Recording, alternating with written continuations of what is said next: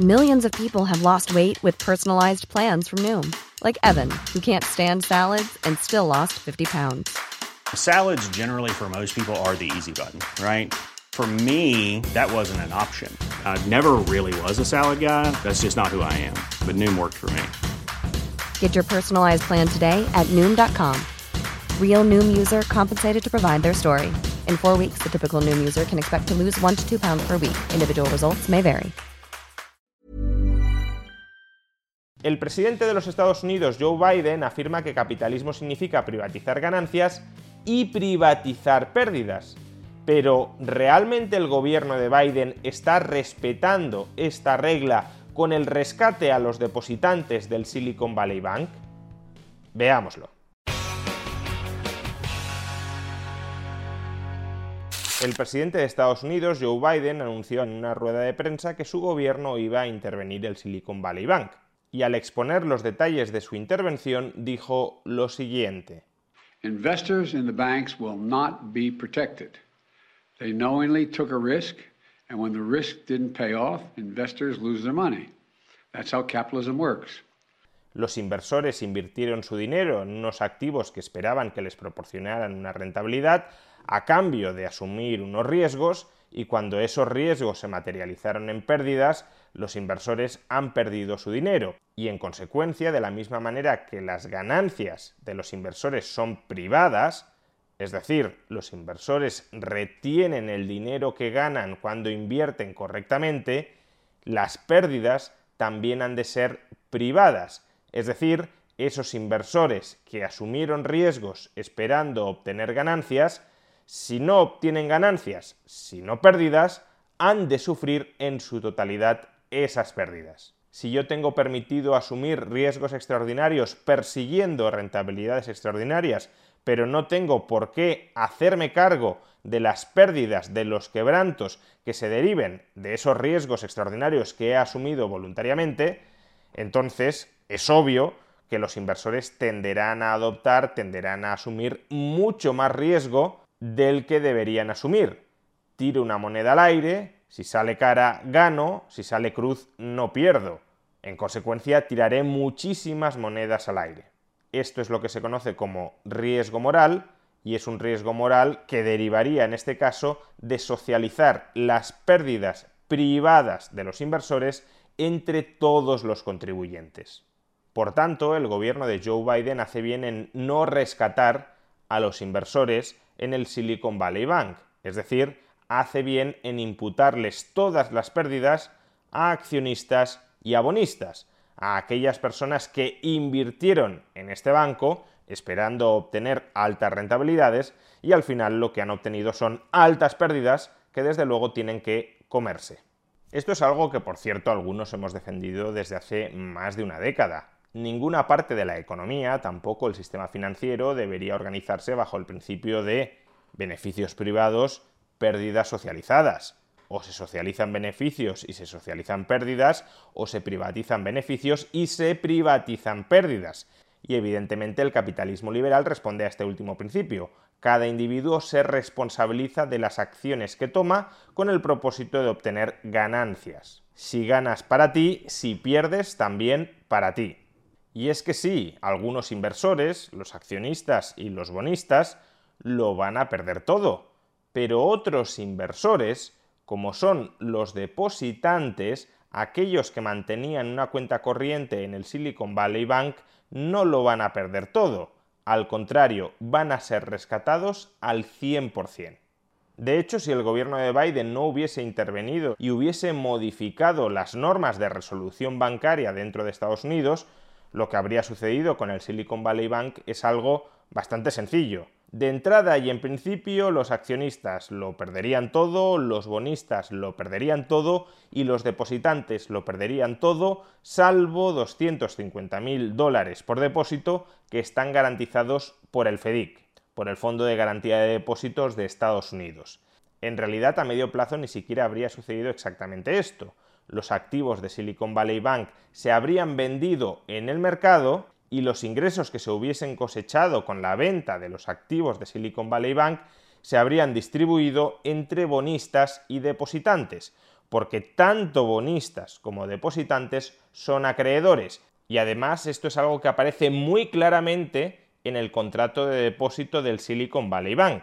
Tal como podemos leer, nuestra relación contigo, entre el banco y el depositante, será la relación que existe entre deudor y acreedor. En otras palabras, nosotros te debemos a ti la cantidad que figura en tu depósito, sujeto a los términos del acuerdo de depósito. En otras palabras, los depositantes son acreedores del banco y por consiguiente, dentro de un concurso de acreedores, el depositante no tiene preferencia en el recobro a partir de los activos frente al bonista. Ambos están a un mismo nivel de prelación en el cobro. Es más, el depositante podría incluso estar en una posición subordinada frente a aquellos bonistas garantizados, es decir, aquellos inversores que han adquirido bonos cuyo repago está garantizado por una cartera específica de activos. Pues bien, lo que ha hecho Biden es alterar toda esta jerarquía de cobros. Ha impuesto una prioridad absoluta de cobro de los depositantes frente a los bonistas, cualquiera que sea el importe de los depósitos. Por tanto, serán accionistas y bonistas será la ruina, la descapitalización de estos dos colectivos del Silicon Valley Bank, la que sufrague gran parte del rescate a los depositantes que ha articulado el gobierno de Biden.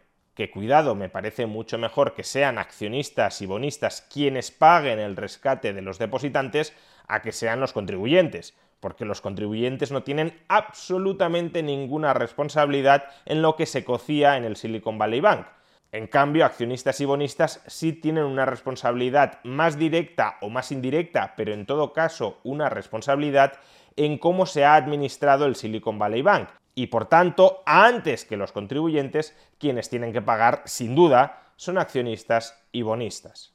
Pero el punto sigue siendo por qué los depositantes no tienen que pagar también, al menos en parte.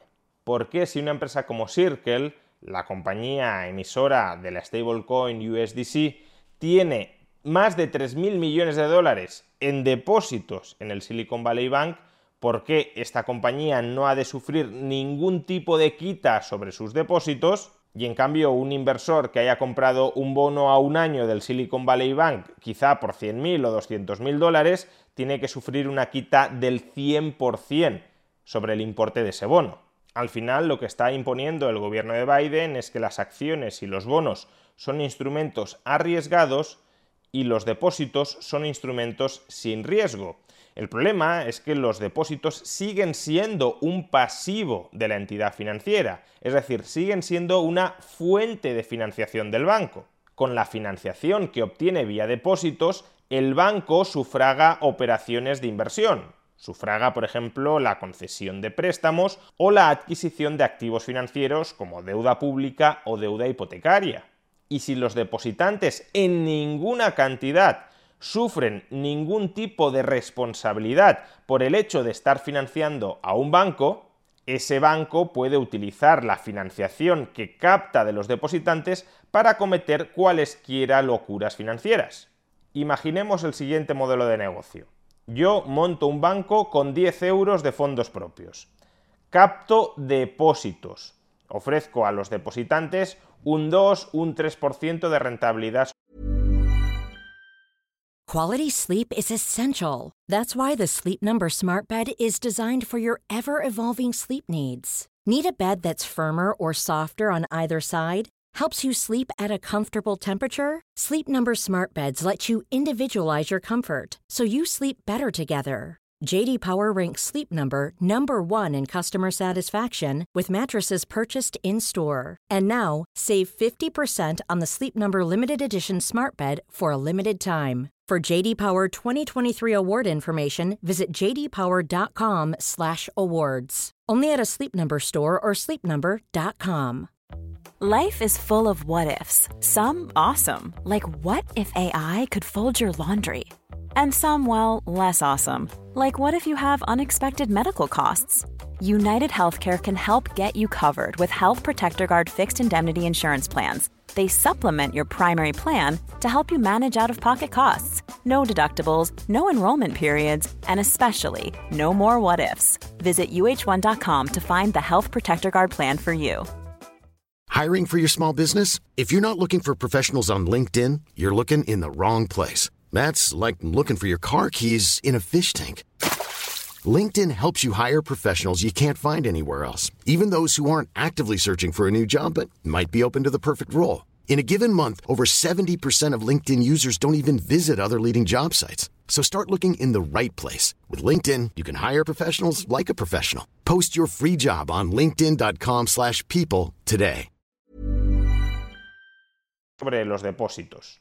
La financiación que obtengo con los depósitos la dirijo a invertir en hipotecas subprime de la peor calidad posible que están pagando un 10, un 12, un 13% de interés o incluso en instrumentos más arriesgados, bonos basura de empresas que estén pagando el 20, 30 o 40% de tipos de interés, o deuda soberana de gobiernos bananeros que estén pagando igualmente el 20, 30 o 40% de tipos de interés.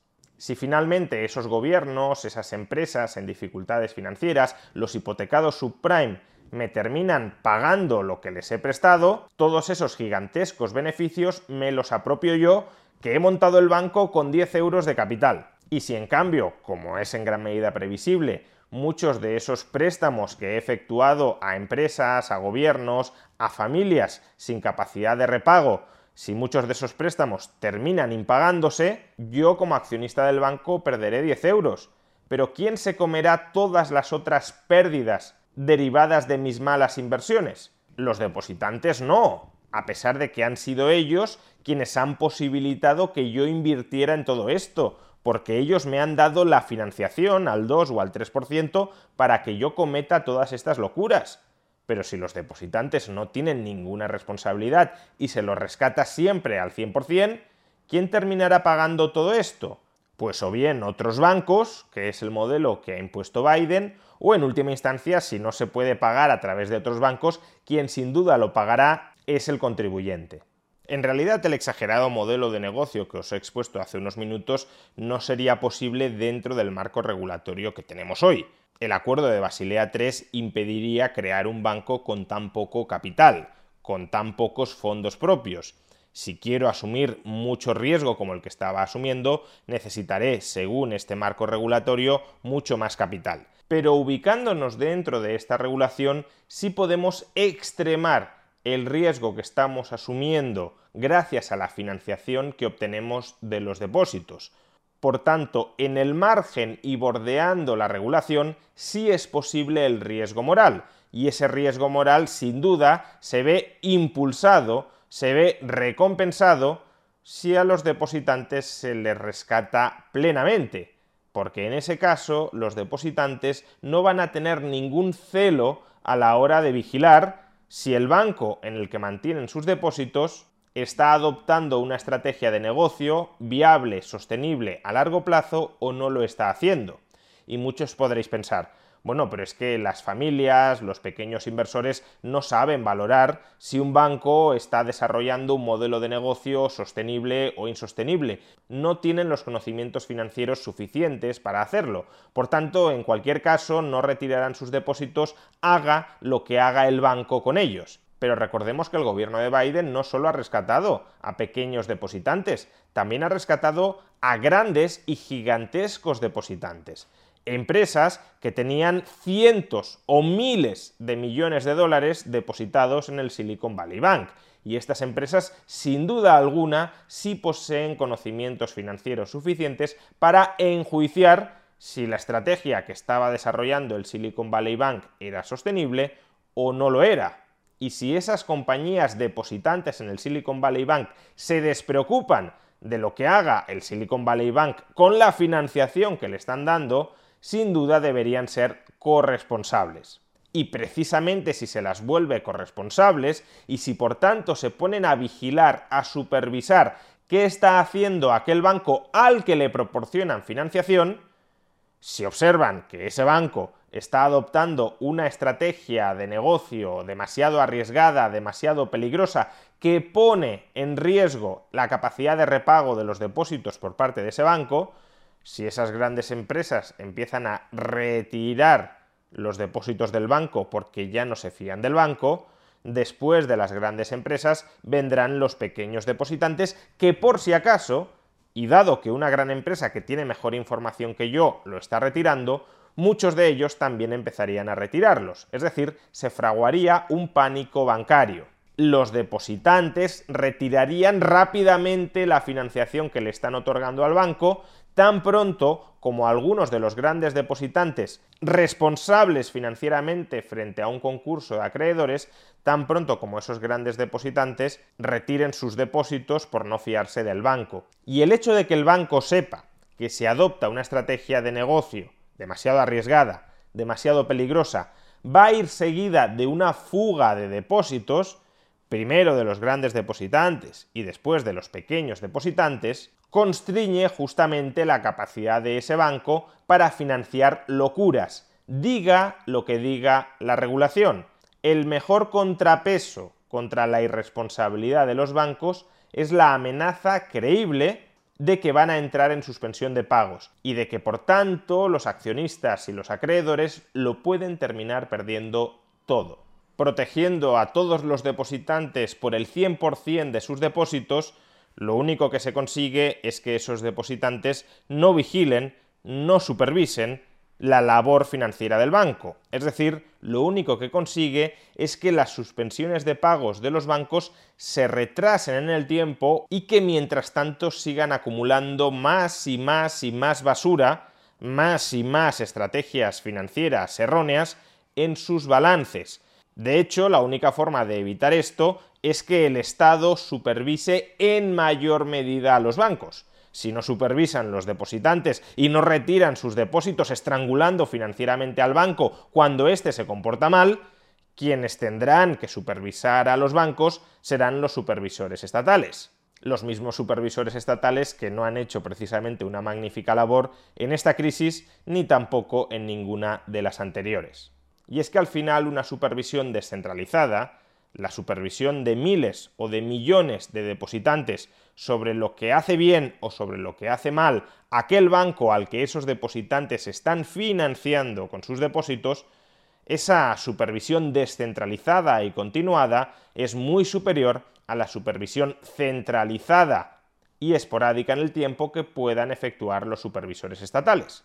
Pero al rescatar al 100% de los depositantes por el 100% de sus depósitos, lo que se está haciendo es desincentivar claramente que los depositantes supervisen al banco, ni siquiera ya a los grandes depositantes, y se le entrega todo ese poder y todo ese deber de supervisión al Estado. En definitiva, sí, capitalismo es privatizar las ganancias y privatizar las pérdidas. Y en ese sentido hay que celebrar que Joe Biden, al menos de momento, se haya opuesto a socializar las pérdidas del Silicon Valley Bank y de otros bancos regionales de Estados Unidos en una situación similar, se haya opuesto a socializar esas pérdidas entre todos los contribuyentes. Pero es que las pérdidas han de privatizarse entre todos aquellos que suministran financiación al banco que ha quebrado y todos los que suministran financiación a un banco son accionistas, bonistas y depositantes.